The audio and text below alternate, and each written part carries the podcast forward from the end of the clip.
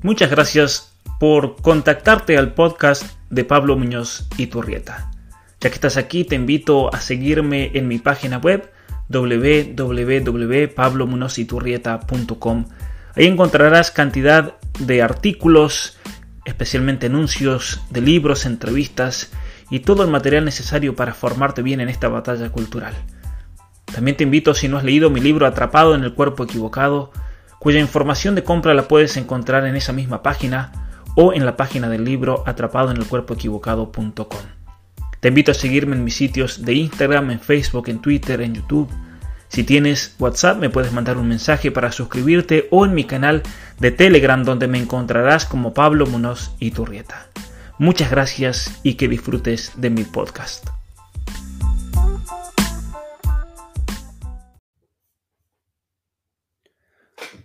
Muy buenas tardes a todos, buenos días a algunos en el caso del oeste de los Estados Unidos y México, buenas noches casi los que están en, Europa. Hoy tengo una de las entrevistas más esperadas en lo personal durante este año, especialmente porque Cristina, admiro tu obra, me he leído tus libros, los recomiendo como centrales, especialmente en mis cursos de geopolítica y relaciones internacionales. Así que bienvenida y muchísimas gracias por tu tiempo y estar conmigo hoy día. Bueno, yo estoy feliz, Pablo, de estar contigo porque también te sigo desde hace años, admiro tu trabajo, tu valentía. No es fácil estar en la parte más combativa, ¿no? En, esta guerra cultural, financiera, eh, psicológica, y con lo cual tu trabajo para mí también es admirable porque tú ahondas en una de, de las patas, de las tramas eh, más importantes de, de la cuestión, ¿no? Que es la identidad de género, cómo intentan manipular el alma humana a través de, una mentira biológica. Así que soy, soy plenamente feliz hoy de estar contigo. Bueno, muchas gracias. A ver, para los que no conozcan eh, el trabajo de Cristina, su persona, ella es escritora, es doctora en comunicación, tiene un doctorado, título universitario, o sea que no estamos hablando tampoco con, con cualquier persona. Muchas veces el, el, enemigo tacha inmediatamente de conspiranoico. Aquí estamos hablando de una persona formada, sólidamente académica y especialista en el Club Bilderberg, del cual vamos a hablar un poco en, unos momentos. Es autora de tres, eh, de muchos libros, perdón, pero voy a mencionar tres especialmente. En primer lugar, voy a mencionar este libro que tengo aquí, que les voy a mostrar en pantalla. Yo tengo la versión, finalmente le estaba contando a ella, después de mucho eh, dar vueltas, la pude conseguir digital. La verdad de la pandemia. En mi opinión, y para los que me conocen saben que yo soy una persona que no lee poco, suelo leer mucho, es el mejor libro sin dudas que me leí en el año 2020. Así que este libro que les estoy mostrando acá está tan bueno, es un libro tan importante para entender la situación actual que voy a sortear el viernes, el primero de enero, como regalo de Año Nuevo, también voy a sortear cinco ejemplares para todos los que comenten eh, este video. Así que después de que termine esta sesión, los invito a dejar un comentario, una apreciación, una crítica constructiva, lo que ustedes eh, mejor eh, piensen que puedan expresar. Y entre todos los comentarios, así que tienen tiempo para que le avisen a sus amigos, conocidos, vamos a sortear cinco ejemplares de este libro. Así que gracias también, eh, Cristina, a ti por, por, poner a disposición tu, tu conocimiento, tu investigación y demás. Pero hay otros libros también que quiero mencionar eh, uno de ellos es este librazo que es Los amos del mundo están al acecho del Club Bilderberg. Es un libro que ha sido censurado cantidad de veces, así que finalmente esta, esta edición es del año 2017. Primero me decías tú, Cristina, sale en el 2010 y es censurado. Un libro clave porque en este libro, estamos hablando del año 2010, ya se decía cómo se iba a usar la táctica de la pandemia para el control político, el control social, la manipulación psicológica a la cual hemos sido todos víctimas este año. También es autora de un libro llamado Hijos del Cielo sobre la financiación de la carrera espacial y su conexión con la cultura, eh, las culturas milenarias. Un libro también que me parece muy importante, muy interesante, porque Cristina, una de las cosas que yo he hecho siempre en mis cursos de geopolítica y relaciones internacionales es no dejemos de lado la carrera espacial, porque realmente en el espacio es donde se encuentran las energías del futuro, ¿no? En, el caso de la Luna, el caso de Marte, no porque sí Tesla está invirtiendo miles de millones de dólares y no tiene problema en perder billones de dólares con cada cohete que se le explota, ¿no? Eh, a, ti, a mí se nos llega a romper el, nuestro vehículo, bueno, perdemos, pero a Tesla, a, perdón, a, este hombre como ese Elon Musk, cada vez que se le rompe uno de sus juguetes, estamos hablando de miles de millones de dólares. Así que si una persona así está dispuesta a sacrificar ese dinero, es, es por algo. Muy bien. están todos, ¿eh? Está Jeff Bezos, como sabes, con Blue Origin, está el grupo de Facebook, está también Bill Gates, está China, China, que, que, está decidido a ganar la carrera del espacio y ya tienen sus compañías de exploración eh, de minerales planetarios, o sea que, el futuro está en esa conquista del espacio. Sí, sí, sí. Un dato, por ejemplo, muy interesante es que eh, en caso de extraerse 5.000 kilos de, material energético de la Luna, que eso se puede hacer en un vuelo de un avión, se puede traer, es una carrera espacial porque quien consiga, quien consiga este material energético de la Luna puede dar, eh, alimentar el planeta por 100 años. Estamos hablando de una cuestión eh, realmente impresionante aquí con esto. Claro, ellos ya tienen diseñado los próximos 500 años y dice la CEO de, de la Fundación Chan Zuckerberg que lo que quieren es acelerar, acelerarlos eh, contenerlos en los próximos 100 años. Con lo cual, la carrera, la guerra, lo que yo llamo la, tercera guerra mundial, está siendo bestial, ¿no? Y lo estamos viviendo a través de, una táctica, de una pequeña táctica ahora eh, de la pandemia, pero que, que tiene un hilo, un hilo conductor histórico, que no comienza ahora y que se perpetúa en los próximos años. Así es, Cristina. Mira, una pregunta. Hay una gran falencia, eso lo hablábamos recién hace un momento, a mí, a mi parecer hay una gran falencia en, las relaciones internacionales, en el estudio de la geopolítica. Aquí estoy hablando ya más a nivel académico en las universidades. ¿Por qué? Porque se hace un análisis que me parece muy superficial de la situación mundial. Y esto especialmente porque no identifican a los actores verdaderos de este tablero geopolítico mundial. Y como dice el gran pensador argentino Marcelo Gullo, quien falla en detectar a los actores principales, falla en todo, la teoría no sirve prácticamente de nada. Y entonces, el problema que se nota es que en las facultades de relaciones internacionales no sé, al menos que yo sepa, no se da un curso, por ejemplo, sobre Bilderberg. ¿Cuál es el papel de las corporaciones? ¿Cuál es el papel, el papel especialmente de los fondos de inversión en las decisiones que se toman en un Estado o una nación o incluso cómo un país supongamos el caso de los Estados Unidos durante el mandato de Obama, en realidad no actuaba por decisión propia, sino que seguía las directivas de, otros organismos mucho más poderosos, como podemos decir el Club de los Buenos, que se formó en el 2009, el caso del Club Bilderberg y demás. Entonces, Cristina, mi pregunta es la siguiente.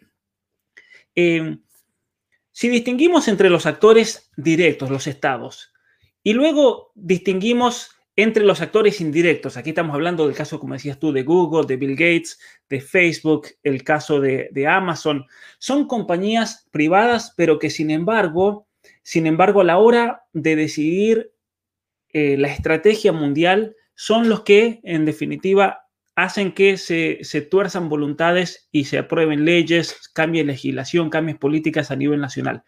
Entonces, ¿qué opinas tú a la luz de lo que ha ocurrido en el 2020 sobre estos actores que están escondidos y que no se mencionan generalmente en el ámbito del estudio de las relaciones internacionales, pero que al parecer son mucho más importantes incluso que los mismos países? Bueno, claro, es que el tema del poder ha evolucionado y, como tú bien dices, en la academia se estudian los poderes clásicos, ¿no? El poder legislativo, el poder ejecutivo y, el poder... Eh, ejecutivo y judicial el poder judicial. Eso ya no existe. Claro. ¿Por qué? Porque los tentáculos del poder financiero se han introducido en los poderes clásicos, intentando dominar tanto eh, la ejecución, eh, la legislación, eh, como la jurisprudencia. En este sentido, ¿qué ocurre? Como bien has dicho, tenemos que poner en el centro del estudio para poder obtener un buen, un buen diagnóstico lo que ocurre después de la Segunda Guerra Mundial. ¿Y qué ocurre? Que se dan una serie de congresos en Europa y en Estados Unidos. Uno de estos congresos es el Congreso de, la Conferencia de Ostenberg, que se realiza en secreto en el Hotel Bilderberg, que convoca el príncipe Bernardo de Holanda a los grandes capitales de Estados Unidos, de Canadá y de Europa y que eh, deciden, ¿no? Esto lo, eh, es información que obtengo en las actas, en las actas de estas reuniones, que ya te diré dónde están todas, ¿no? Eh, una información que, quieren cambiar el mundo, que quieren crear un nuevo orden mundial. Después de cada gran conflicto, de cada gran revolución, aparece una serie de actores que quieren cambiar el futuro. Y ellos dicen, en vez de pelearnos entre nosotros, porque es lo que, lo que estaba ocurriendo en la Primera y la Segunda Guerra Mundial, los grandes capitalistas, los grandes propietarios, eh, compitiendo por ser el rey de reyes, en vez de pelearnos entre nosotros, vamos a aliarnos y vamos a establecer unos puntos comunes de intereses comunes para diseñar el futuro. Y aquí es donde nace, aquí en esta reunión secreta, es donde nace el nuevo mundo y donde podemos encontrar todas las consecuencias, todos los acontecimientos globales que han sucedido después de la Segunda Guerra Mundial. ¿Por qué? Porque sin capital, sin dinero, tú no haces nada. Estos grandes capitalistas se unen, nace una nueva clase social, que son las élites globalistas, globalistas porque pretenden eh, gestionar y conquistar el proceso de globalización, la nueva globalización en la que estamos sumergidos y que realmente eso posibilita eh, que el engañar al mundo entero. Porque ¿qué es lo que hace una estructura de poder? ¿Cuándo nace esta estructura de poder? ¿Qué es lo primero que hace? Apropiarse, comprar los medios de comunicación. Tienen que eh, apropiarse del mensaje que recibe la población porque entienden a través de los laboratorios de ingeniería social que se crea en la Escuela de Chicago, eh, que, que, que, hacen ¿no? de, la ciudad de Chicago un laboratorio vivo, un laboratorio de estudio, que hacen de los programas de radio, de las letras de canciones, de las películas de Hollywood, un instrumento para medir la respuesta de la población y para, y para cambiar el comportamiento. Y si no entiendes esto, si tú no entiendes que hoy no hay prensa libre en el mundo y si no sabes quiénes son los propietarios del mensaje que estás recibiendo, no vas a poder entender nada. Ni vas a entender eh, las políticas de género, de dónde vienen, ni qué intención tienen, ni vas a entender la táctica de la pandemia, ni la táctica del cambio climático, ni la conquista del espacio, ni por qué se mantiene en secreto la posibilidad de que haya vida en otros planetas, de por qué se, se, se ataca a la religión eh, cristiana, no vas a entender absolutamente nada. Esa es la clave que hay que entender. Que la propiedad, que los medios de comunicación no son neutros ideológicamente y que están en manos de los grandes fondos financieros. Que al mismo tiempo, en a estas reuniones Bilderberg, convocan a la realeza y la nobleza europea y convocan a lo que ellos llaman las jóvenes promesas de la política. El actual presidente de Canadá, Trudeau, su padre, ya había asistido a las reuniones Bilderberg antes de que estos grandes fondos invirtieran en sus campañas y lo colocasen como primer ministro de Canadá. Fíjate que hoy la presidencia en Canadá es como una monarquía hereditaria. Claro es una monarquía hereditaria.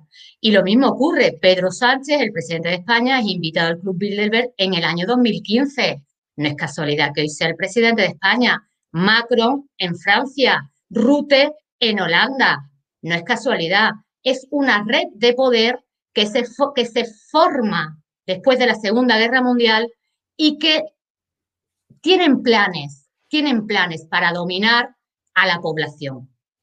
Mira, hay un artículo hablando de todos estos, estos planes y, demás al respecto. Lo voy a mostrar aquí porque salió en, en mayo, el 11 de mayo del 2020, en este año. El mito de Henry Kissinger, porque también los medios de comunicación tienen esa astucia de tratar de eliminar cualquier análisis profundo de la realidad para mantenernos también en la ignorancia. ¿Y por qué digo esto? Porque en este artículo, que es muy largo, eh, escrito de una manera muy interesante, una nota biográfica, pero sin embargo que esconde, yo creo, el elemento central de la vida de Henry Kissinger. Eh, por un lado, el, el, papel que juega él como secretario de Estado de los Estados Unidos en la configuración de un nuevo orden mundial, especialmente por tema del control poblacional y demás. Pero por otro lado, cómo él fue en realidad un peón, como se dice en el ajedrez de Rockefeller. en ningún momento en este artículo se menciona la persona de Rockefeller. Eh, lo cual es, impresionante. Uno dice, pero ¿cómo, cómo no puede obviar? Eh, tampoco se menciona Bilderberg. Despedir demasiado que, que, lo mencionen, ¿no? Hombre, pues date cuenta que es el Maquiavelo moderno y que realmente es el ideólogo del Club Bilderberg. Y que eh, todos los, los, jóvenes líderes, todo el, el presidente del, del, foro de Davos, caían rendidos a sus pies. ¿Por qué? Porque sabía que era el pupilo de, del todopoderoso David Rockefeller. ¿no? Poderoso caballero es don dinero. Y si tú no estás mencionando eso, es que estás engañando, estás engañando al lector. Como bien dices, hay una serie de personajes que se han movido en la sombra, que intentan eh, ocultar mm, que los acontecimientos internacionales no suceden por casualidad, ¿no? Ahora aparece, por ejemplo, Bill Gates oh, predijo la pandemia, predijo la pandemia en el año 2015. ¿Cómo que predijiste la pandemia? La estás preparando desde hace años. ¿Y por qué la estás preparando? Porque cuando tú lees a, Bill Gates, cuando lees al secretario general de la, de la, ONU, al secretario general de la OTAN, al señor Borrell, presidente oficioso de la Unión Europea, todos coinciden en la solución. Y la solución que proponen es la siguiente. Necesitamos un gobierno mundial para afrontar las catástrofes, las crisis que hoy son globales. Tenemos que estar todos unidos. Pero claro, cuando habla de todos, habla de la élite, habla de esta élite globalista. Eh, la democracia, la participación ciudadana no entra en sus planes. Todo lo quieren organizar ellos y todo es para ellos. Y entre sus planes están apropiarse de todos los bienes del planeta, el agua, la tierra, las semillas, todo para ellos, Pablo. Y esto es mm, una tiranía. Esto es el nuevo totalitarismo. El globalismo es el nuevo totalitarismo. Mira, Cristina, si hacemos un poco de historia, es interesante lo que estás diciendo, porque en definitiva el objetivo siempre ha sido el mismo si volvemos unos 120 años atrás la excusa ha ido cambiando a lo largo de la historia. Hoy estamos hablando de la pandemia, el manejo de la pandemia. El presidente de la Argentina, él dio un discurso en marzo de este año en el cual él decía que se debería tener una central mundial, una especie de gobernanza mundial para poder manejar un problema de, de un alcance planetario, como es esta supuesta pandemia. Entonces necesitamos un gobierno mundial, es necesario, porque solamente teniendo un gobierno central es que vamos a poder coordinar los esfuerzos, por así decir. Suena muy lindo, ¿no? Suena muy estratégico, siendo que este presidente de Argentina es un payaso, porque repetidas veces ha dicho que su gobierno no tiene plan, eso de hacer planes no sirve. Entonces, eh, entonces ahí te das cuenta que es un verso, ¿no es cierto? Que eh, por eso la gente en Argentina le, le, gusta decir Alverso Fernández. Al verso en el sentido en el argentino significa una persona que va inventando a medida que va, que va abriendo la boca. Eh, ahora bien, si, si vamos 120 años atrás, recordemos la fundación de la Liga de las Naciones. En su momento, Rockefeller, él dice que es necesario un nuevo gobierno mundial, una especie de único gobierno mundial para es la gran utopía esta que ha existido desde siempre en, el mundo de la filosofía política. Tener un, gobierno mundial único asegura la paz en la Tierra. Eso se decía por el 1911, 1920, se funda la Liga de las Naciones.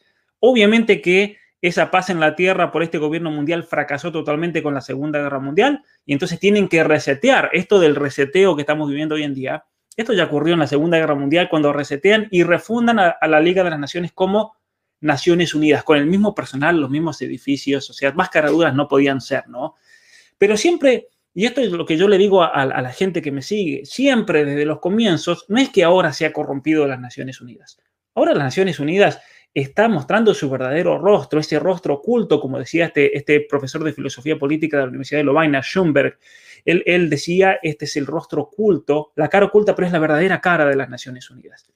Eh, en, el año, eh, en el año 46, 47, usaban entonces de la paz como, como una, como, una, una razón para, por la cual nos debemos unir en este, este único gobierno mundial. Luego usaron del cambio climático. Luego, cuando el cambio climático ya deja, deja, de perder fuerza, viene la pandemia.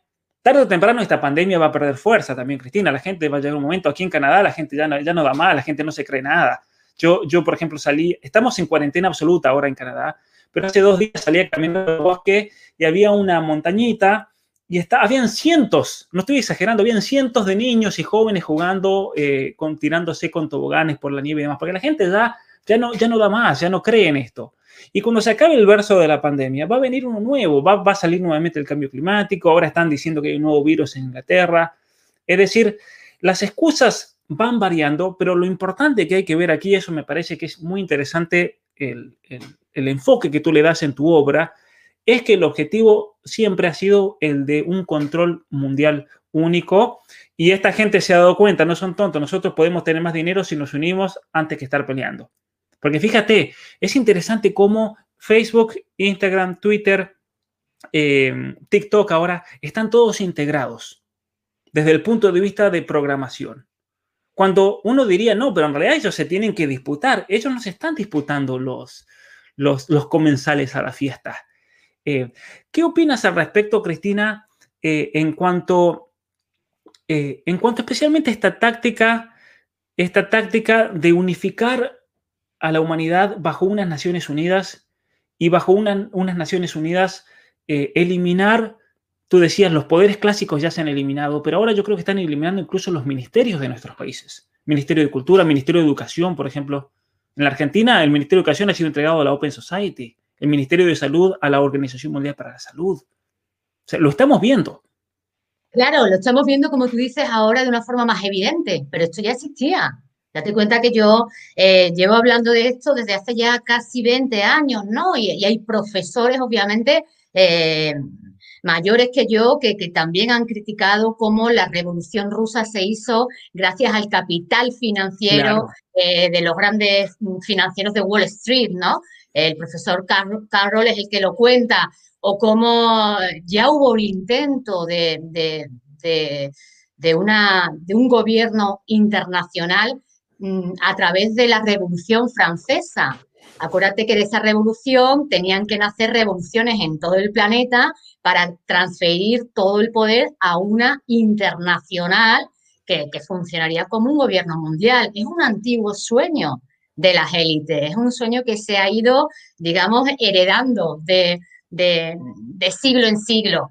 Y, efectivamente, después de la Segunda Guerra Mundial se crea la Liga de Naciones, la Sociedad de Naciones, fracasa porque estas élites no consiguen ponerse de acuerdo, siguen peleándose, llegan a la Segunda Guerra Mundial, dicen vamos a fundar la ONU y fijaos la experiencia que hemos tenido, hemos vuelto a pelearnos, vamos por fin a sentar unos objetivos comunes y dejemos de pelearnos entre nosotros, que la pelea es contra la población, que a quien tenemos que someter es a la población. Entonces diseñan esa ONU, que sería esa asamblea de los dioses, donde hay cinco países eh, más poderosos, los vencedores, y crean ministerios globales. La Organización Mundial de la Salud sería el Ministerio Global de la Salud, la del comercio funcionaría de la misma forma, la del transporte del mismo modo, pero cuando tú escarbas y dices, bueno, pero eh, realmente la Organización Mundial de la Salud eh, es, una, es, una, institución pública, te das cuenta de que no.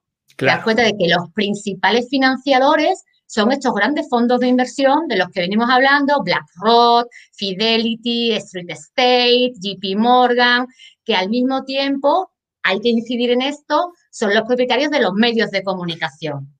Porque toda estructura de poder necesita su estructura de comunicación para convencerte, para convencerte de que la solución que ellos te proponen es la única y la mejor.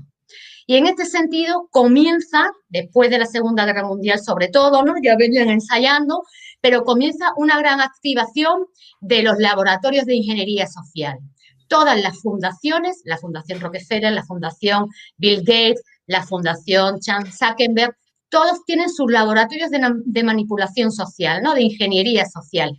Y ahora, ¿qué están haciendo? El control no lo tienen aún, Pablo.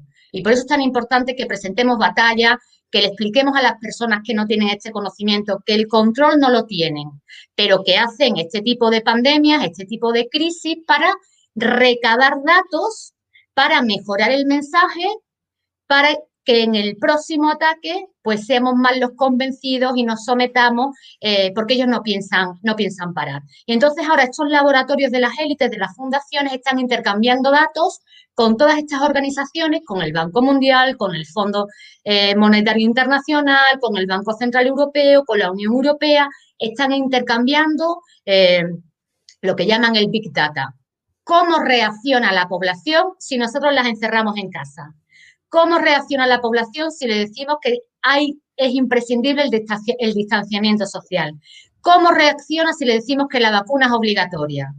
Para ellos saber en qué momento tienen que frenar o en qué momento han conseguido ya la ruptura, el que las personas se sometan y entonces ya campo libre. Y desde mi observación, lo que yo estoy viendo es que su idea era imponer la vacuna obligatoria, pero que ha habido tal rebelión, tal rebeldía de tantísimas personas protestando en las redes, en las calles, cada uno como lo hemos podido hacer con los medios que hemos tenido, que han dicho, tenemos que frenar porque si ponemos la vacuna obligatoria va a salir todo el mundo a la calle y entonces ya mm, esta batalla va a estar perdida. Fíjate que el día de ayer New York Times, New York Times es el diario. Están todos los medios hegemónicos. Recién alguien preguntaba, ¿cómo podemos distinguir? Todos, absolutamente todos los medios hegemónicos están controlados con Bilderberg. Eso, eso lo explicamos y lo hablamos también con, con Agustín Laje hace un tiempo. Una de las razones es porque financieramente estos diarios, si no tuviesen este apoyo de Bilderberg y de todas estas grandes fundaciones y farmacéuticas y poderes financieros, no se podrían mantener económicamente. ¿Por qué? Porque han fracasado. Podemos ir al canal de YouTube de CNN. Yo te aseguro que cualquier YouTube, youtuber con, un nivel medio, no vamos a hablar de los más grandes, un nivel medio tiene más vistas que CNN. Entonces, eso obliga a los medios de comunicación a tener que, eh, o los deja a merced también de estos, eh, eh, grandes poderes que son los que controlan entonces la información por medio del dinero. Pero el mismo New York Times el día de ayer sacó un artículo en el cual a mí me sorprendió, eh, denunciaba la cantidad de efectos secundarios graves en pacientes eh, que se han vacunado en las últimas semanas en los Estados Unidos con la vacuna de Pfizer y la de Moderna. Y yo creo, yo me puse a preguntar, pero ¿por qué el New York Times va a sacar un artículo que va a ser perjudicial, porque yo creo que en los Estados Unidos ha habido un, rechazo tan grande, aunque no se manifieste en los medios a la vacuna, que es la única manera de, lograr que al menos la gente se interese en el contenido y mandar un mensaje por medio de ese tipo de artículos, porque hasta con esos artículos y esos titulares también nos buscan manipular. Por más que nosotros creamos, ah, están de acuerdo conmigo, con Cristina, finalmente, el New York Times, ¿qué está pasando? ¿No? ¿Sabes lo que pasa? Que para mí eh, los grandes perdedores de esta, de esta batalla, ¿no? de, esta, de esta crisis pandémica, los grandes perdedores, perdedores han sido los medios de comunicación oficiales. Claro. Han perdido toda credibilidad. ¿Por qué? Porque los ciudadanos hemos visto no solamente los grandes medios, sino las redes sociales, cómo nos han perseguido, cómo nos han censurado, cómo nos han quitado vídeos de YouTube, eh, cómo, cómo eh, en los medios, en las grandes cadenas de televisión, que digamos que es el medio de comunicación de masas por excelencia, solamente se ha transmitido una única versión de los hechos. O sea, nos han tildado a los que, como tú bien sabes, somos doctores, tú en filosofía, yo en periodismo, eh, grandes biólogos, aquí en España el decano del Colegio de Biólogos de Euskadi, que ha hablado de que los asintomáticos, eso es una gran farsa, de que muchas de las cosas que nos estaban contando del virus era, eran mentira. Y ese mensaje ha llegado a la gente por medio de mensajes de WhatsApp. O sea, ha habido como un movimiento subterráneo. Eh, es lo que decía eh, eh, Marshall McLuhan, ¿no? Que lo invitaron a una reunión Bilderberg. Acuérdate del canadiense, el sociólogo canadiense. El, de famoso de la aldea global, el libro de la aldea global. El que hablaba de la aldea global, de que a través de, la, revolución, de las comunicaciones, pues la, información iba a llegar a todos los puntos del planeta y, que además decía que el medio es el mensaje, ¿no? Yo digo que el propietario es el mensaje, el propietario del medio es el mensaje. Y, él, y él cuando lo invitan a Bilderberg, obviamente te invitan para que te adhieras a sus teorías y para que te conviertas en un intelectual orgánico, en un funcionario de inteligencia pública, pues él dice, me he encontrado eh, con unos escenarios muy fatuos, eh, con muchos brillos, los reyes europeos, la nobleza, con un pastel precioso pero en realidad no saben a dónde van, no saben qué hacer con su dinero, no saben controlar el mundo. Y no saben que el mundo en el siglo XX, lo que queda del siglo XX y los venideros, no se va a poder controlar la información porque va a correr por las autopistas, no, no, van a poder controlarlo. Y este es el gran problema.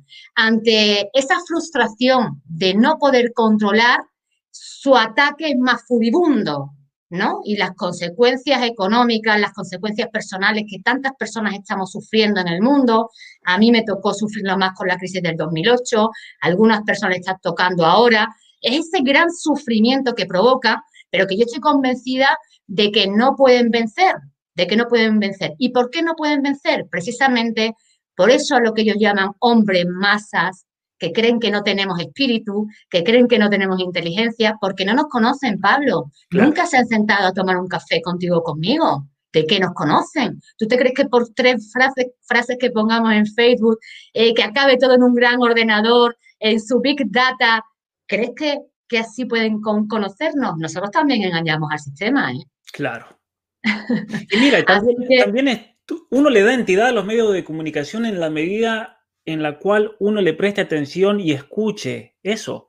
Yo tengo eh, la suerte y gracias a mi familia nunca tuve televisión en mi vida, jamás, ni de niños.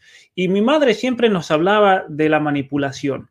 Ella siempre nos, nos, decía, porque obviamente mucha gente me pregunta, pero tú cuando eras niño no te daba ganas de ir a ver televisión o esto o aquello. Eh, obviamente que sí, pero a la vez yo creo que nos habían formado con una visión en la cual entendíamos el por qué era mejor no tener televisión en la casa. Y yo le agradezco a mis padres el no haber tenido televisión en la, clase, en la casa, porque eso me dio la oportunidad de prender el cerebro, por así decir. Y no ser manipulado, no ser engañado, como mucha gente a mí me da lástima. Yo he gente acá en Canadá que cuando hablo con ellos me dicen, nosotros nos levantamos a las 7 de la mañana y lo primero que hacemos es prender las noticias, por ejemplo. Para ver, porque claro, con esta pandemia uno tiene que estar al tanto, pero eso es no es más que caer en un proceso de, lavado de cerebro absoluto. Hoy en día... De Truman. Sí. El show de Truman. Claro, total. El show de Truman. Total, total. Y mira, una cosa que a mí me parece interesante, porque mucha gente tal vez piensa que, este control de este nuevo orden mundial, del Club Bilderberg, de todos estos medios de comunicación, va a ser un control como el, que hubo en su momento en la Unión Soviética con una amenaza de un gulag, de un campo de concentración. Pero hoy en día no hace falta que nos controlen con cadenas o con la amenaza de un campo de concentración. Hoy nos controlan desde la propia mente, es decir, condicionando y dirigiendo nuestro pensamiento en una dirección determinada. ¿Y por qué es eso? Porque quien controla la mayoría eh, de los individuos por medio de su mente, de su pensamiento, va a tener poder sobre esa sociedad. Entonces, ¿cómo ves, Cristina, la manipulación psicológica de los medios de comunicación, pero especialmente de las redes sociales hoy en día? Claro, son armas. los medios de comunicación, las mal llamadas plataformas de, eh, eh, sociales, que no son plataformas sociales, son armas, son armas. La guerra se está haciendo desde los medios de comunicación. Y eh, ya en las últimas reuniones Bilderberg hablaban, había una, ya sabes que, que tienen una agenda donde se esbozan los temas que van a tratar, lo único que nos llega, ¿no? La, esa agenda, y, hablan, uno de los puntos reiterativos es la guerra de la información.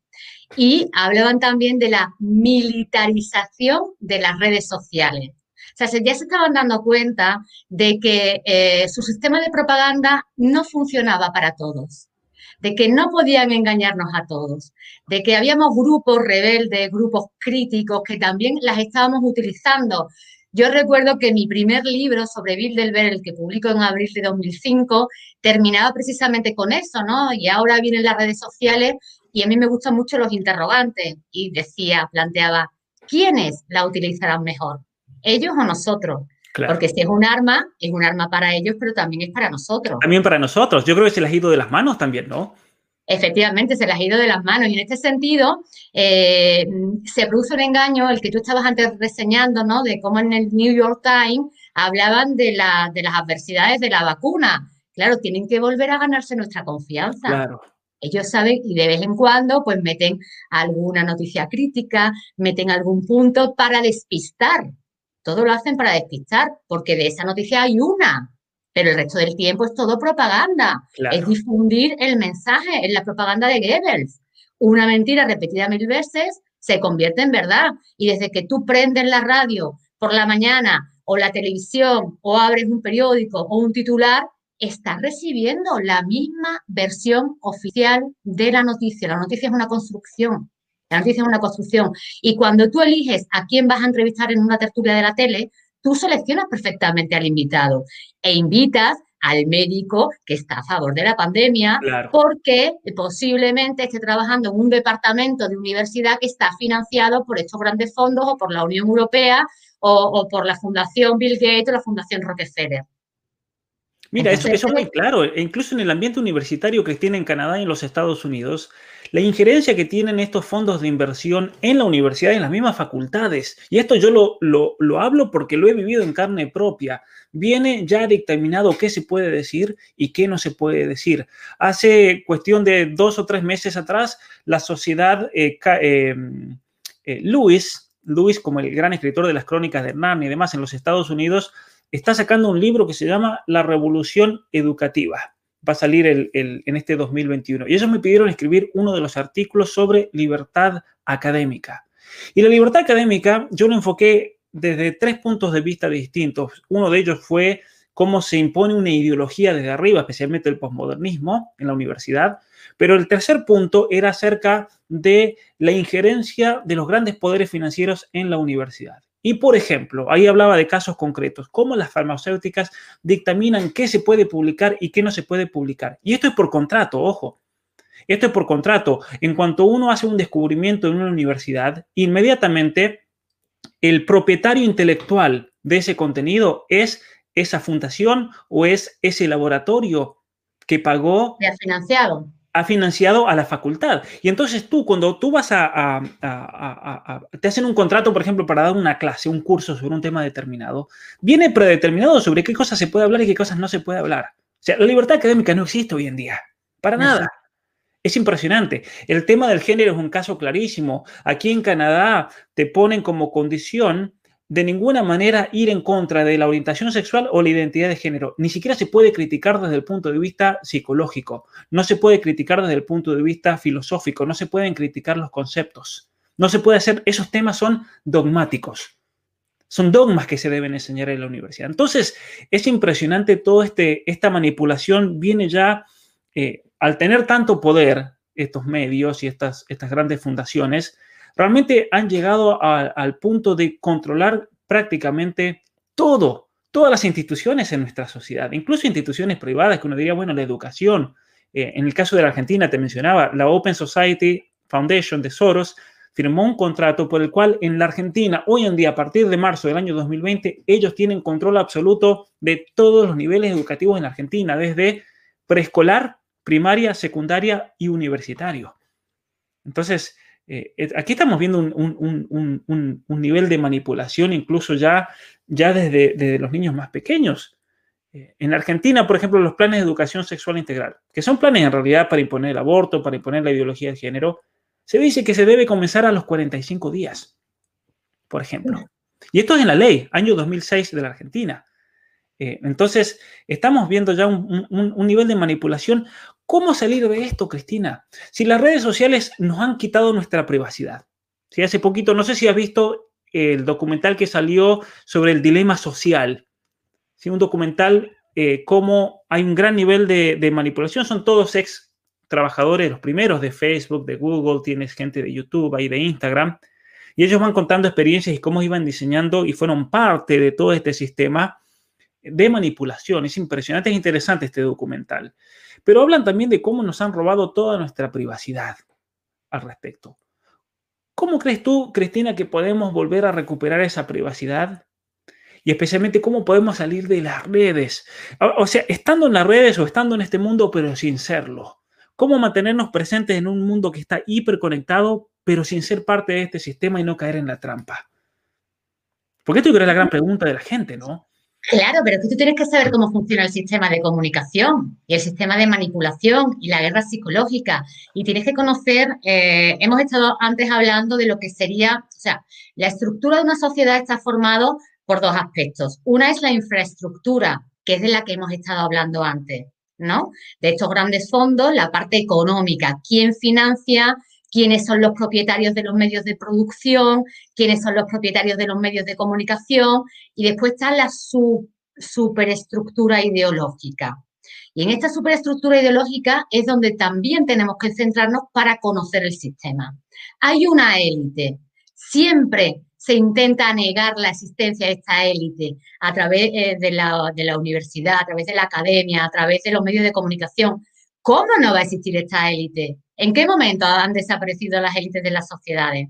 Y esta élite se percibe a sí misma como la clase inteligente, la clase de los sabios, la clase de los fuertes, darwinismo puro y duro. Y también son maltusianos en el sentido, y ahí está el informe eh, Kissinger 200, donde se habla de la necesidad de reducir la población, de la necesidad de, de reducir la fertilidad en aquellos países que son, que tienen materias primas que son necesarios para el desarrollo y la, y la, y la, y la perpetuidad de Estados Unidos como la gran potencia mundial. Y en este sentido, estas élites estadounidenses señalan a toda Latinoamérica como países suministradores de materias primas, por lo cual tienen que potenciar la ideología del aborto. Es una guerra, es una guerra contra la población. Y aparecen estos dioses, ¿no? Estas élites que ya están estableciendo decidiendo ellos quién tiene derecho a la vida y quién no la tiene. Y todo este conocimiento es necesario que como ciudadanos lo tengamos, porque si no lo tenemos vamos a ir a las redes como inocentes palomitas. Hay que ser mansos como palomas, pero sagaces como serpientes. Por favor, no nos creamos que estamos viviendo en el show de Truman o en, Disneylandia y que el señor Obama es un filántropo, el señor Bill Gates es un filántropo que te, que te va a salvar con las vacunas, cuando hace tres años estaba hablando de que iba a utilizar las vacunas para reducir la demografía. No seamos inocentes. O sea, manejemos las redes, pero sepamos quiénes son los propietarios de las redes y los intereses que hay. Porque si, si vivimos como idiotas, como normópatas, sin, sin preguntarnos nada, eh, digiriendo, ¿no? Sin, sin, sin, o tomando cualquier alimento vamos a ser unos idiotas. Utilicemos la inteligencia, o sea, el inteligente es el que utiliza la inteligencia. Y esto es un músculo. Y si no lo utiliza, se duerme. no seamos dormidos, no seamos dormidos. Espabilemos que la vida es muy corta. Espabilemos y sepamos dónde estamos. Estamos en una selva donde hay una clase social que pretende dominarte y que, te, y que pretende imponerte una serie de dogmas culturales, pero no por tu bien, sino para debilitarte, debilitarte como persona y debilitarte como sociedad. Y eso significa que ellos son más fuertes. Y esto, así es como funciona. Ellos se creen más inteligentes, se creen más sabios y nos atacan. Y tenemos que darnos cuenta de que estamos en un estado de guerra perpetua, que como hemos dicho antes, cuando acabe la pandemia vendrá el cambio climático. Y ahora se están, en todas estas nuevas, estas nuevas ayudas, estos nuevos presupuestos que, que se están desarrollando ahora, que se están implementando con la pandemia, hay grandes partidas para las políticas de género. O sea, que la guerra va a continuar. O sea, las grandes partidas se las está llevando la política de género y las energías renovables. La guerra va a continuar. Así que espabilemos, no seamos idiotas. Y ¿Qué queremos ser? ¿Seres humanos o, estúpidos robots alegres? Claro. Y, mucha gente dice, mira, aquí en Canadá eh, hay un fanaticismo absoluto con el tema de las energías renovables. Pero lo que la gente no se da cuenta es que son las mismas compañías que están a cargo de las energías no renovables. Son los mismos Rockefeller, son las mismas fundaciones, los mismos fondos de inversión. El caso de BlackRock, los mismos que por un lado te sacan el petróleo y te lo comercializan, son los que están haciéndole la guerra al petróleo. Y después van todos los activistas como tontos creyendo que ellos están salvando el planeta, cuando en definitiva lo único que están haciendo es trabajar gratis para los mismos amos, sean de un lado o sean del otro.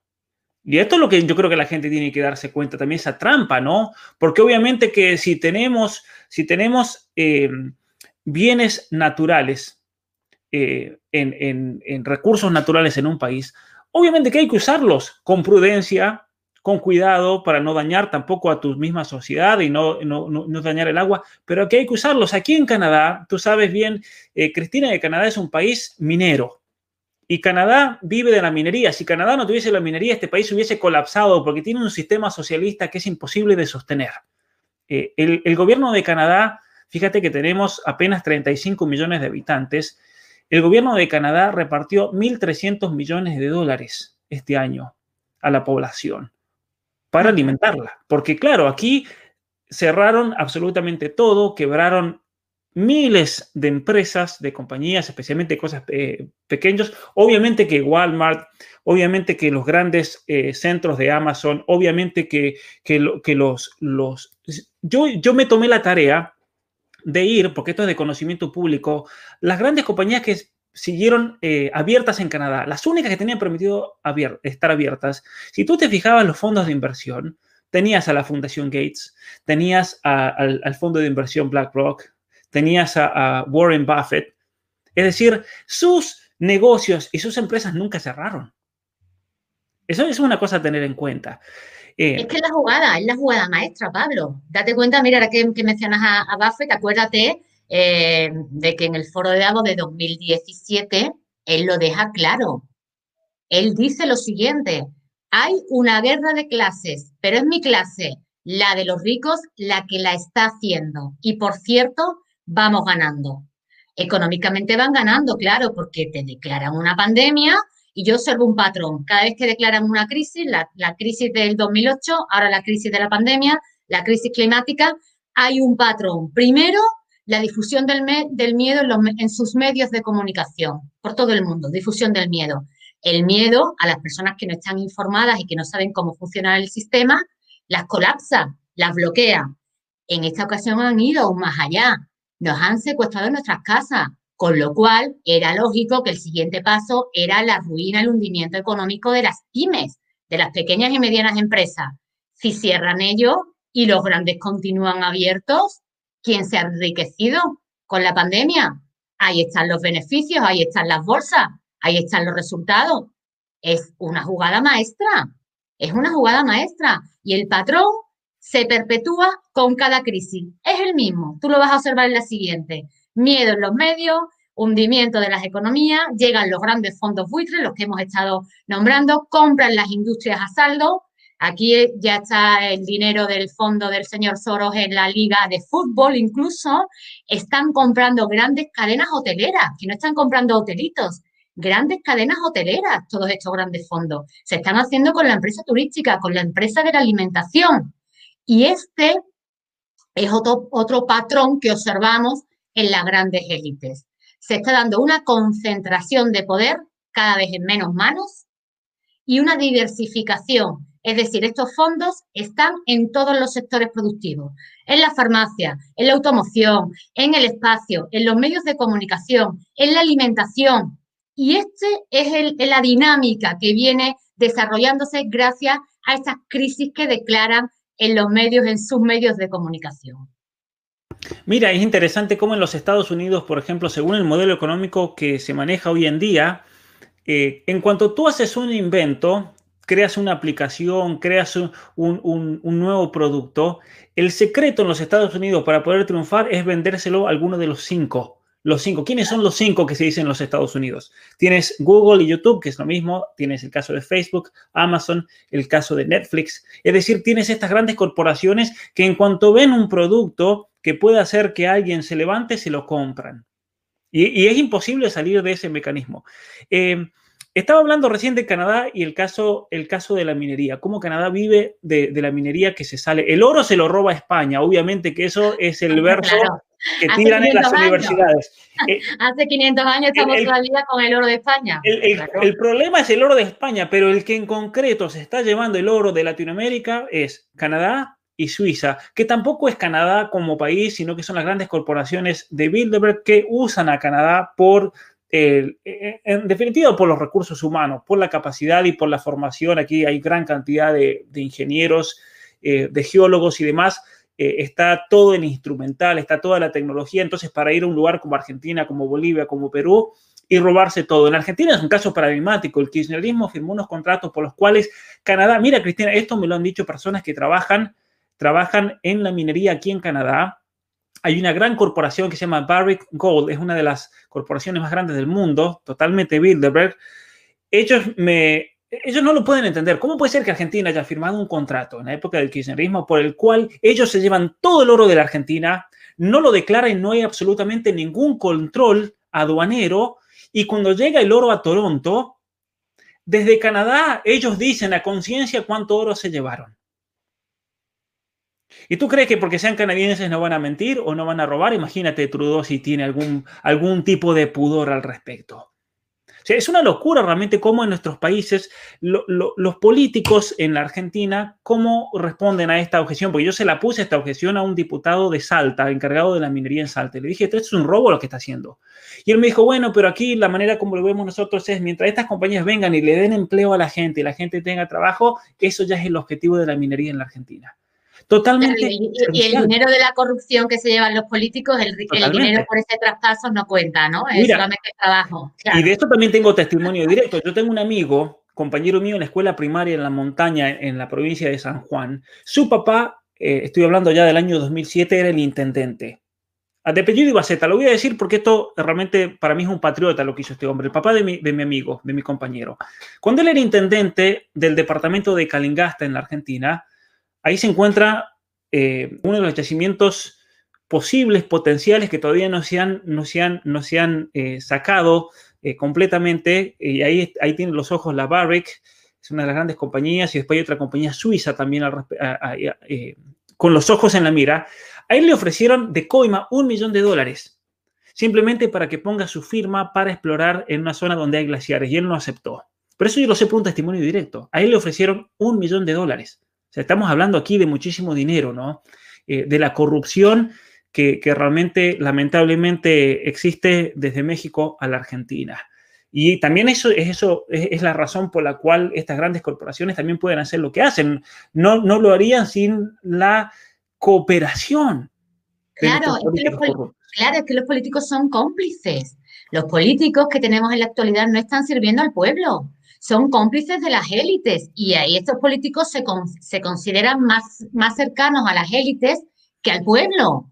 Y obviamente eh, lo que están haciendo en complicidad es un robo absoluto y es un sistema eh, mafioso de matones. Lo que están haciendo estas élites filántropas ahora mismo, filantrópicas ahora mismo con la pandemia, es un chantaje. O hacéis lo que nosotros decimos o esto no va a acabar. Ya tenemos en los titulares, con la vacuna no va a terminar, el 2020 va a ser todavía peor. ¿Por qué? Porque no han conseguido sus objetivos, porque ellos no esperaban tanta resistencia por parte de la población. Ciertamente. Pero esto es matonismo, esto es un chantaje. Y, el que no crea, claro, y el que no crea que vea el caso de Trump, cómo lo han golpeado. O sea, yo nunca jamás he visto que a alguien lo ataquen de una manera feroz, viciosa, como lo han hecho él, como lo han hecho a Bolsonaro porque han sido, claro, de repente no se esperaban, yo creo, que en el 2016, o, se lo esperaban, pero lo ocultaron de, la manera que más pudieron, tratando de tergiversar, por ejemplo, las encuestadoras. Mucha gente ahora está diciendo, uy, se equivocaron las encuestadoras, nos equivocamos. No, no se equivocaron. Las encuestadoras sabían que las elecciones del 2020 iban a ser muy reñidas, pero ellos tenían que dar la versión de que Biden iba a arrasar porque Biden es el presidente y se acabó, y eso no se puede discutir. Es que esa es otra de las armas que utiliza, la apariencia. Si tú aparentas poder, si tú aparentas que vas a ganar, si tú aparentas eh, que vas a conseguir una vacuna obligatoria, eh, hay un componente psicológico en, el otro que lo acepta. O sea, no si no voy a ganar, ¿para qué voy a luchar? Me rindo antes de luchar. No aceptemos la apariencia. Comprendamos que también son armas psicológicas contra la población para anular las defensas. Y obviamente eh, a Trump jamás esperaron en 2016 que Trump fuese a ganar. Nunca lo esperaron. ¿Qué pasa? Que a lo largo de toda esta historia, de la historia del Club Bilderberg, hay dos presidentes que se han mm, revelado, ¿no? O que intentaban hacer algo diferente.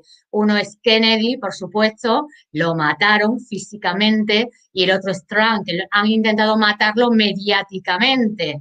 Porque ahora es como se utiliza el arma de la propaganda, eh, la, consideran más efectiva que, las balas, ¿no? Eh, eh, y menos costosa. Y en este sentido es lo que dice, en sus medios de comunicación mm, tú puedes comprobar fehacientemente quién pertenece al clan Bilderberg y quién no, por cómo te tratan los medios de comunicación. Claro. Si te convierten en un diablo mediático, es que no eres del clan. Si te convierten en un, en un dios mediático como Biden, Hillary Clinton, Obama, es que eres del clan. Bueno, y un experimento interesante para que, si alguno lo quiere hacer, es fijarse cuántos fact-checkers han ido detrás de Biden, detrás de Hillary Clinton, por ejemplo. ¿Cuántos? Pero tú trata de darle un me gusta. Y esto me pasa todos los días. Yo veo un tweet de Trump, le voy a dar el corazón y me dice que lo debo pensar dos veces antes de darle el me gusta. Y después me pregunta, ¿todavía quiere darle el me gusta? O sea, a Trump deja de ser presidente Trump, ya sea ahora o en cuatro años, y desaparece de las redes sociales, eso seguro. Lo van a eliminar de todos lados. Bueno, lo han intentado. hubo, unos días que lo, que lo tiraron de Twitter. O sea, que, y, se ve ahí claramente como las armas actuales de esta guerra eh, están en la comunicación, ¿no? O la guerra de la información. Se ve claramente. Totalmente. Eh, mira, ahora que falleció eh, Rockefeller, bueno, recién hablabas de que Estados Unidos ha tenido dos presidentes que no han estado en línea con, con Bilderberg. Una, cosa que yo comencé a, ver y ya darme cuenta fue a partir del año 2000, las elecciones de los Estados Unidos. Como todos los candidatos, sean republicanos o sean demócratas de los Estados Unidos, son todos de Bilderberg. Y eso es muy claro. El caso de Bush. Bush eh, usó de las armas de destrucción masiva. Eso fue otra excusa de Bilderberg, ¿no? Las armas de destrucción masiva, de la democracia. Fíjate, yo estando en Estados Unidos eh, estudiando en ese momento y yo eh, reventaba por dentro porque la gente toda convencida, sí, porque Estados Unidos va a llevar la democracia a Irak, por ejemplo. Entonces esa excusa el lavado de cerebro. Ahora bien, me pareció muy interesante que en el 2002 y 2003 CNN, totalmente CNN a favor de la guerra de Irak, cuando viene Obama de candidato, CNN criticando a Bush por la guerra de Irak y que Obama era el que iba a traer la paz mundial, le dieron el Nobel de la Paz y demás. Los candidatos en ese momento fueron McCain y Obama. En, un debate, a mí me pareció muy interesante, hablando de la cuestión de Irak, ambos dijeron que su mentor era Kissinger. Ambos. O sea, e, eso ya te, eso, eso ya te muestra que quién es el que manda, realmente son títeres. Luego viene Obama con el, mormón eh, Mitt Romney, 2012. De vuelta lo mismo, eran dos personas de Bilderberg. Lo de Romney quedó claro. Yo en ese momento decía, Romney es de Bilderberg. Yo le decía a mis amigos republicanos, ah, Romney es, otro, es otro como Obama, es lo mismo. Bueno, después de muchos años, muchos de mis amigos ahora me han dado razón cuando Romney ha sido dentro del Partido Republicano el que ha ido en contra de Trump votó para que lo, para que lo saquen de eh, cuando fue el impeachment, fue el, que ha estado ahora haciendo todo un lobby para que los republicanos eh, eh, certifiquen el 6 de enero que, que, Biden va a ser el presidente. O ahora está, está mucho más claro todo esto, ¿no? Em, entonces eso para que también la gente se dé cuenta. Aquí no se trata de una guerra entre republicanos y demócratas en los Estados Unidos, esto es entre globalistas y patriotas, como también lo dijo Trump en ese discurso famoso en las Naciones, en las Naciones Unidas. Ahora bien, Cristina, esto te quiero mencionar, porque en definitiva estamos hablando de, muchos personajes políticos que no son más que títeres corruptos, pero hay, hay personajes con nombre y apellido que han sido los grandes arquitectos de este orden mundial. El caso de, la familia Rockefeller, los, los, distintos Rockefeller, ¿no? Pero este último Rockefeller ha muerto. Tenemos a Kissinger, pero Kissinger va a cumplir 100 años y en cualquier momento, gracias a Dios, se nos va.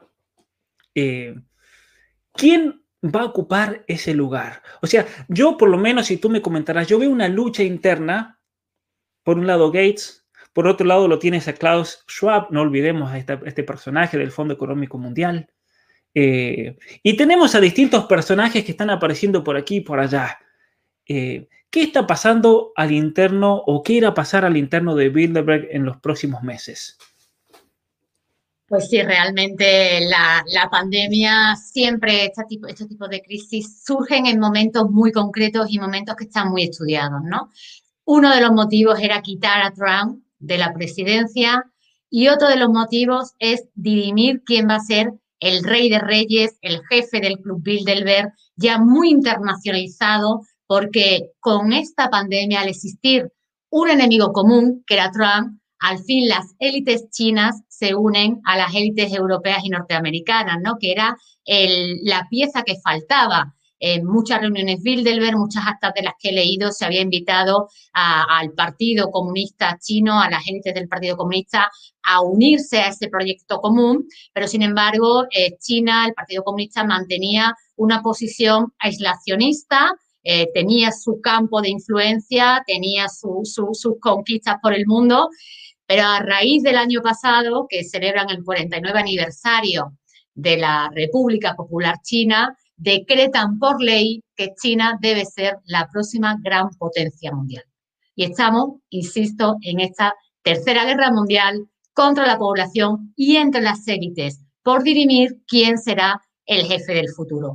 Hay una frase muy interesante que, pronuncia eh, Kissinger en una entrevista que cito en el libro y el periodista le está preguntando continuamente por, por Trump, ¿no? Por qué es lo que piensa acerca de Trump. Se ve que el, que el periodista ignora absolutamente el mecanismo del poder actual, ignora el globalismo, ignora los planes de estas élites, porque aunque él le responde, finalmente consigue que Kissinger le responda acerca de Trump, él sigue insistiendo, él no se da por enterado. Y Kissinger dice lo siguiente, a veces, de vez en cuando, aparecen en momentos de la historia personajes que vienen a desbaratar los planes de futuro que ya estaban establecidos, sean estos personajes conscientes o no. Y este personaje es Trump. Y este personaje hasta el día de hoy está en el tablero de ajedrez. Tenemos distintos candidatos a dirigir eh, ese mundo futuro, ¿no? Tan, tan diseñado eh, eh, en la utopía de las élites. Eh, muere, como bien ha dicho Rockefeller, Kissinger se nos va enseguida y se proclaman como herederos al trono, pues por una parte George Soros, que habla de las sociedades abiertas, de ese gran gobierno mundial, donde no harán falta fronteras, donde todas las identidades estén mezcladas, donde la familia no exista, él habla de que ya no habrá necesidad de, la asistencia de la familia, porque todos seremos familia, no todos viviremos en una especie de aldea global. Por otra parte, también se postula el señor Bill Gates, el señor Bill Gates, eh, gran, ambicioso, ¿no? Eh, un filántropo, un ídolo eh, falso, los que en la Biblia llaman ídolos falsos, no, no adoréis a los ídolos falsos, que, que, está siendo muy adorado y que está consiguiendo pues a través de su dinero muchas adhesiones, ya sean políticos, científicos. Y después tenemos la parte asiática. Vemos que el futuro, el poder, se está mm, desplazando hacia. Europa pierde protagonismo en el tablero de ajedrez internacional y es Asia, ¿no? Hacia donde, hacia se avanza. Y en Asia encontramos también algunos filántropos que cito en el libro, que, que se acercan a, ver qué pueden conseguir, a ver qué posición eh, pueden tener y sobre todo Xi Jinping es otro de los que, de los que se postulan, ¿no? Aparte, aparte de Trump, aparte de Trump, que todavía la partida no está terminada. Así que eh, vemos una gran codicia, una gran ambición. Eh, estas élites saben que aunque se alíen, siempre hay un líder, siempre hay un líder dentro de la manada y al haber muerto el gran líder, ese David Rockefeller, pues lo que se está viendo es una lucha eh, muy soterrada, porque obviamente esto no llega a los medios de comunicación, esto no se cuenta, somos nosotros los que, los que estamos más o menos enterados de, cómo funciona el mundo, pues los que estamos muy atentos para saber finalmente quién ganará la partida.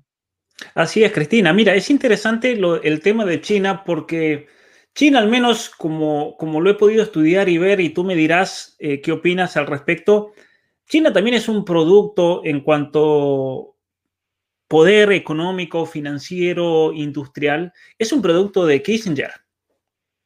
Porque no, no olvidemos que Kissinger hace ese famoso viaje donde él se reúne con Mao Zedong.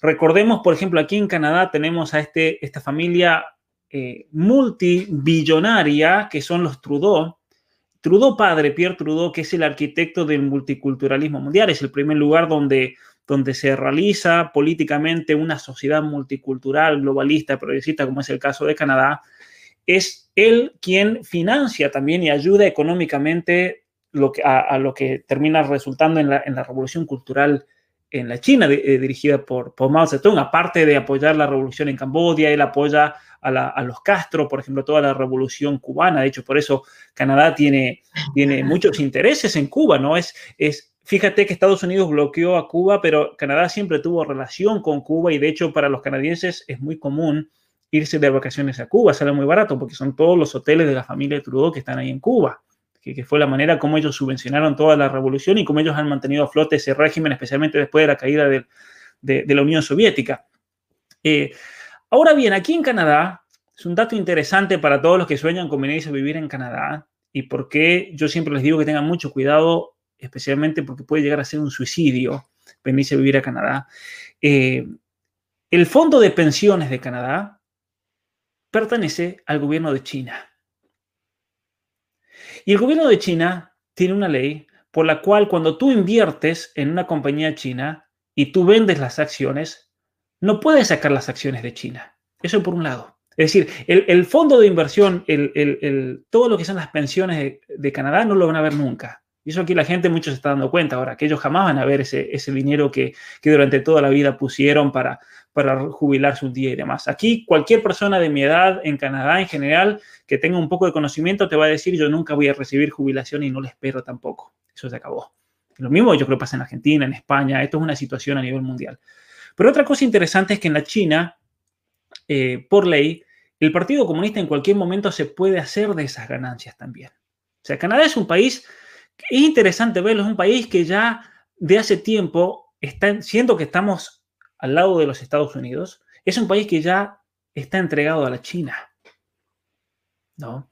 Y, yo creo que esto nunca hubiese ocurrido si no hubiese sido con el visto bueno de Bilderberg. Y eso, eso se puede corroborar, yo creo, eh, en toda la gran eh, migración en masa que hubo de compañías a partir de los años 80 de los Estados Unidos y Canadá hacia la China. Porque si ese, esa transferencia de poder como así en un momento en la Segunda Guerra Mundial una transferencia de poder de Europa hacia los Estados Unidos. ¿Por qué se bombardeó Europa y en Estados Unidos no pasó absolutamente nada durante la Segunda Guerra Mundial? Bueno, ahí está la mano de los Rockefeller también, ¿no?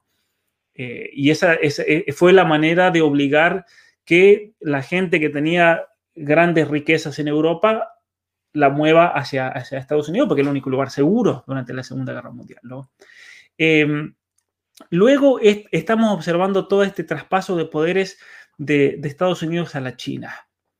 ¿Cómo tú crees que, nosotros como ciudadanos comunes tenemos que, enfrentar esta, situación. ¿Qué podemos hacer al respecto? Porque mucha gente capaz que entra en la desesperación y dice, bueno, pero Pablo, Cristina, yo no puedo hacer nada, yo vivo en tal lugar, ¿qué voy a hacer con respecto a los manejos de los grandes poderes del mundo? Si lo decidió Bill Gates, ¿cómo vamos a frenar eso?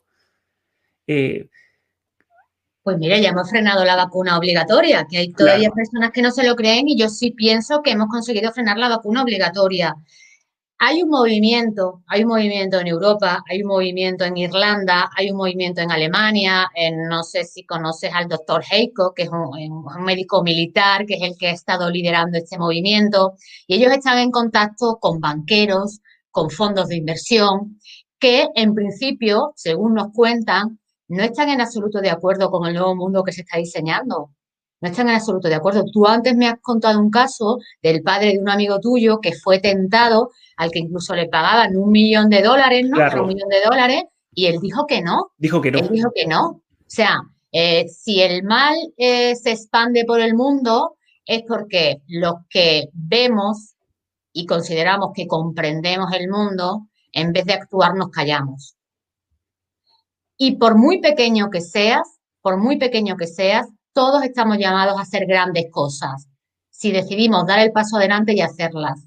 Fíjate, eh, yo no soy ejemplo de nada, yo me considero simplemente que soy una periodista y que realizo la función de periodista, que es informar.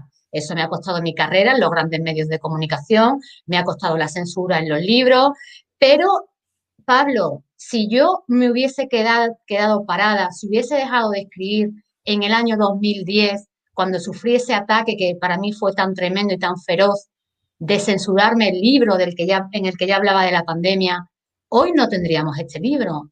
Hoy no tendríamos la verdad de la pandemia. Y si tú supieras la cantidad de mensajes que recibo al día de todas las partes del mundo diciéndome, Cristina, gracias porque me he despertado gracias a ti. Y estoy combatiendo y estoy tratando de informar a todas las personas que tengo alrededor. Bueno, pues con una que ya logre traerte para nosotros, para nuestro bando, ya somos uno más.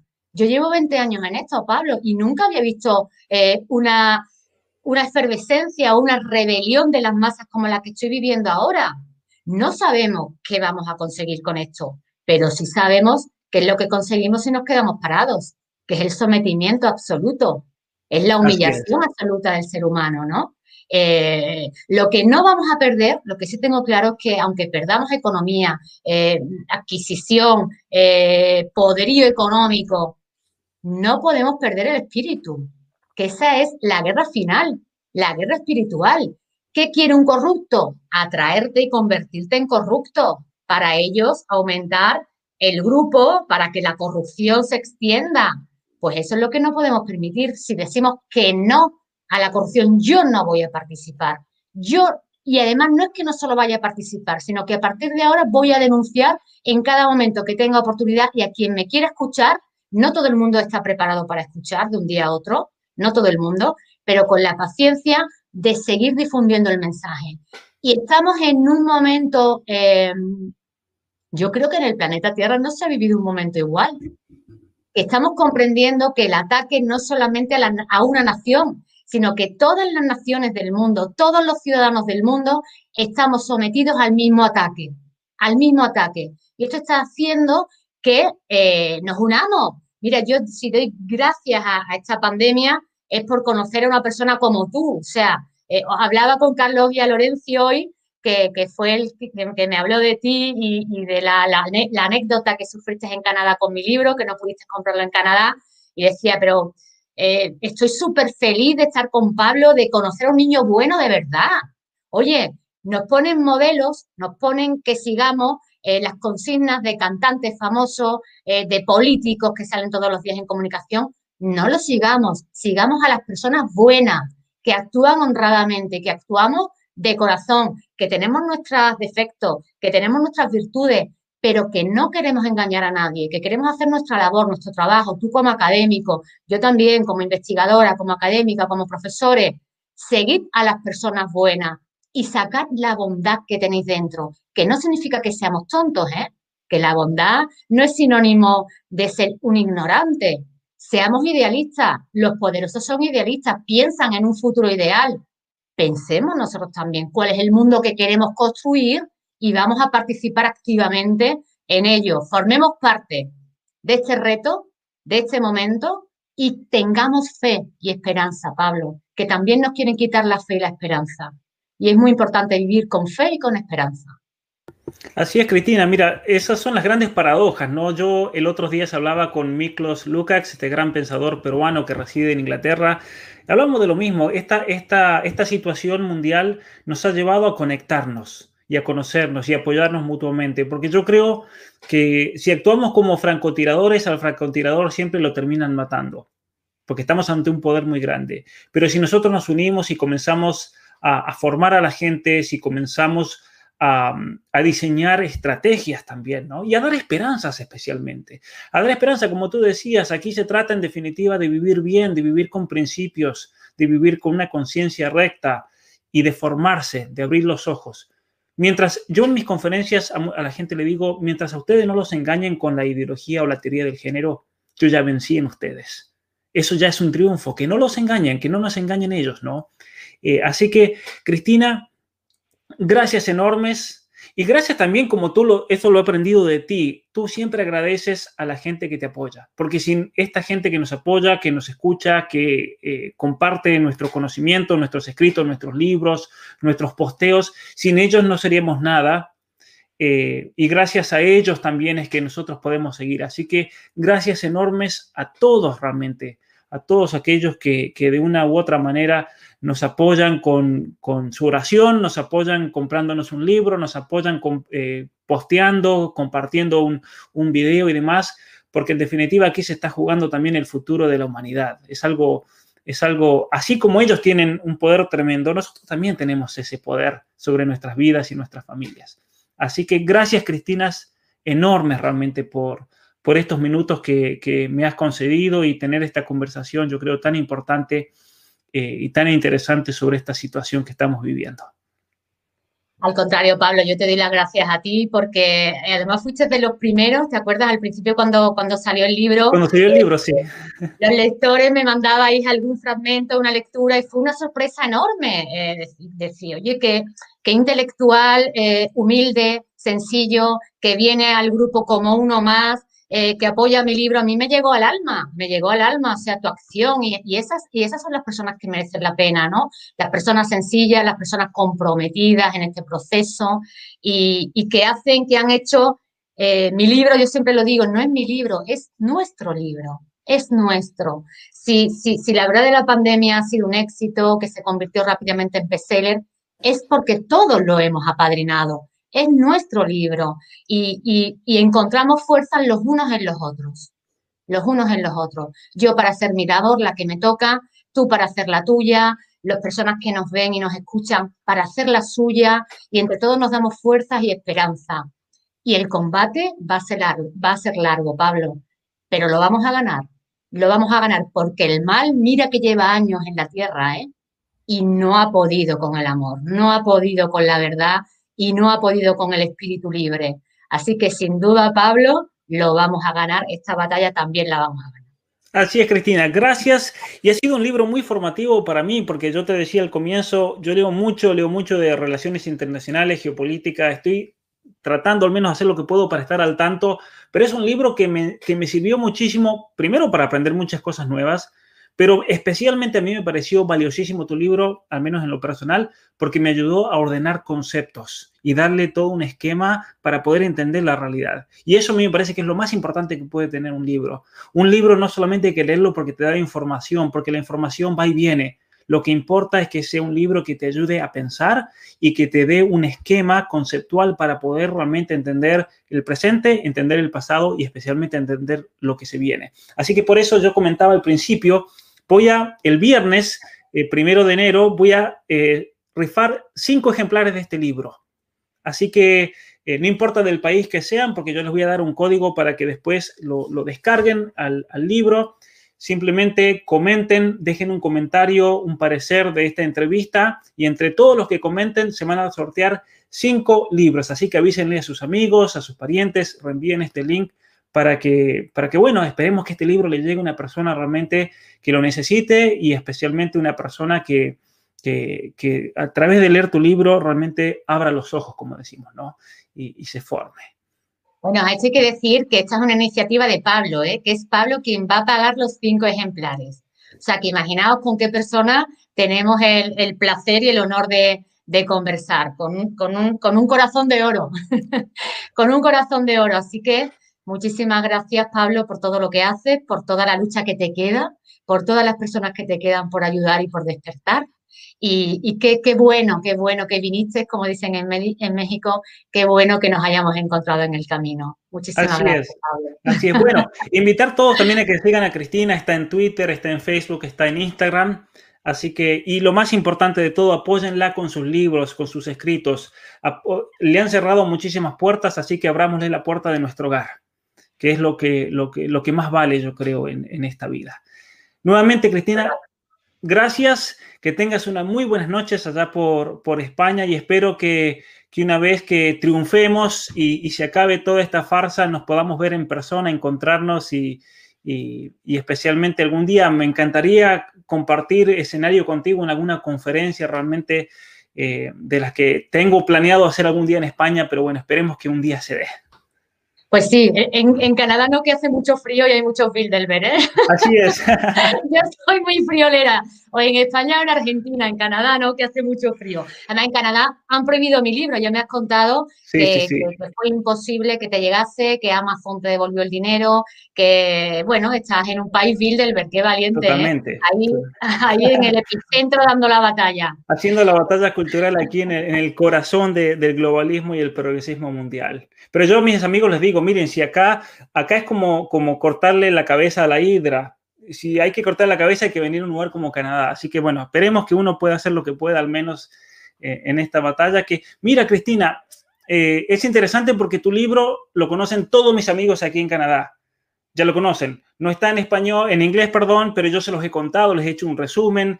Eh, y, mi, y mi círculo de amigos en Canadá es muy interesante porque tienes académicos, tienes economistas financieros, tienes camioneros, tienes gente que trabaja en, la carpintería, en una granja. Tengo un círculo de amigos que es bastante eh, diverso, ¿no? Heterogéneo. Y heterogéneo. Y es interesante cómo, cómo hace poco, con un hombre que pone baldosas, estaba conversando con él, estaba haciendo el trabajo un amigo y me decía, uy, ese libro que me hablaba de esa señora española y demás, y nos pusimos a conversar de tu libro, siendo que este hombre no ha leído tu libro, pero le ha llegado el contenido y realmente es impresionante la cantidad de gente que yo creo que a nivel mundial está abriendo los ojos.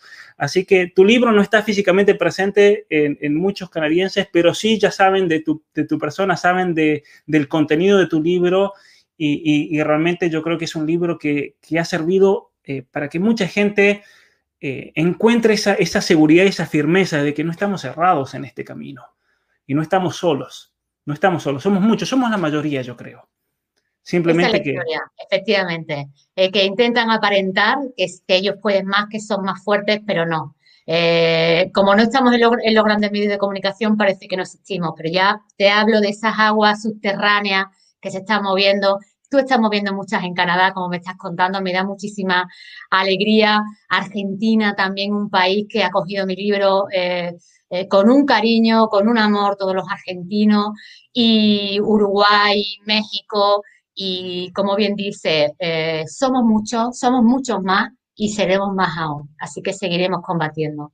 Muy bien. Ah, bueno, es muy importante, es muy importante que en Argentina tenéis votación en el Senado, ¿no? Hoy día, Acerca sí. De, del aborto, ¿no? Del aborto. Pues, pues, ya, ya, ya saben, gracias a tus libros, gracias a los documentos que yo también incluyo en los míos, cuál es la intención verdadera del aborto, cuál es la intención verdadera.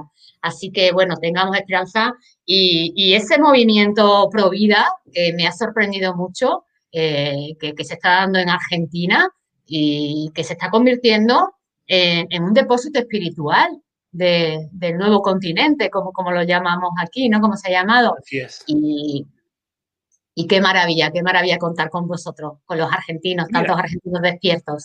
Y más allá de lo que pasa esta noche, más allá de que si el Senado eh, vota a favor de los intereses de la patria o vota a favor de los intereses del globalismo, esta lucha no va a terminar.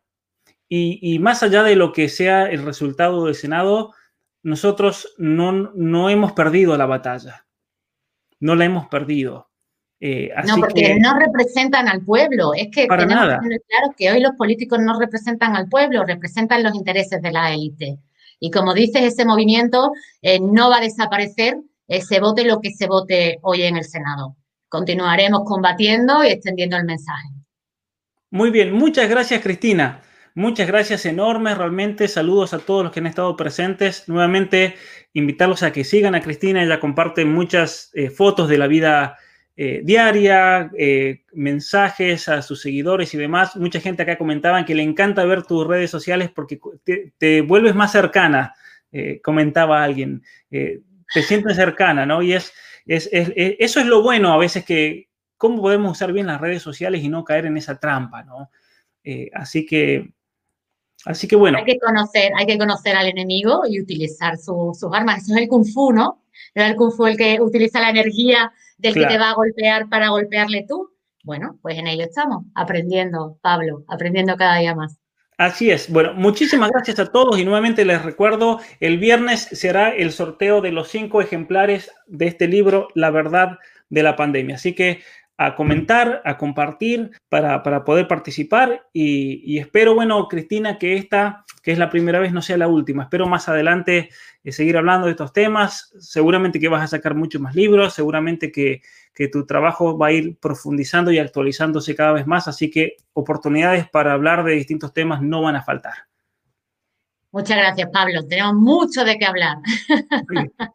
Un abrazo grande. Chao, chao. Chao. Feliz año. Igualmente, feliz año nuevo.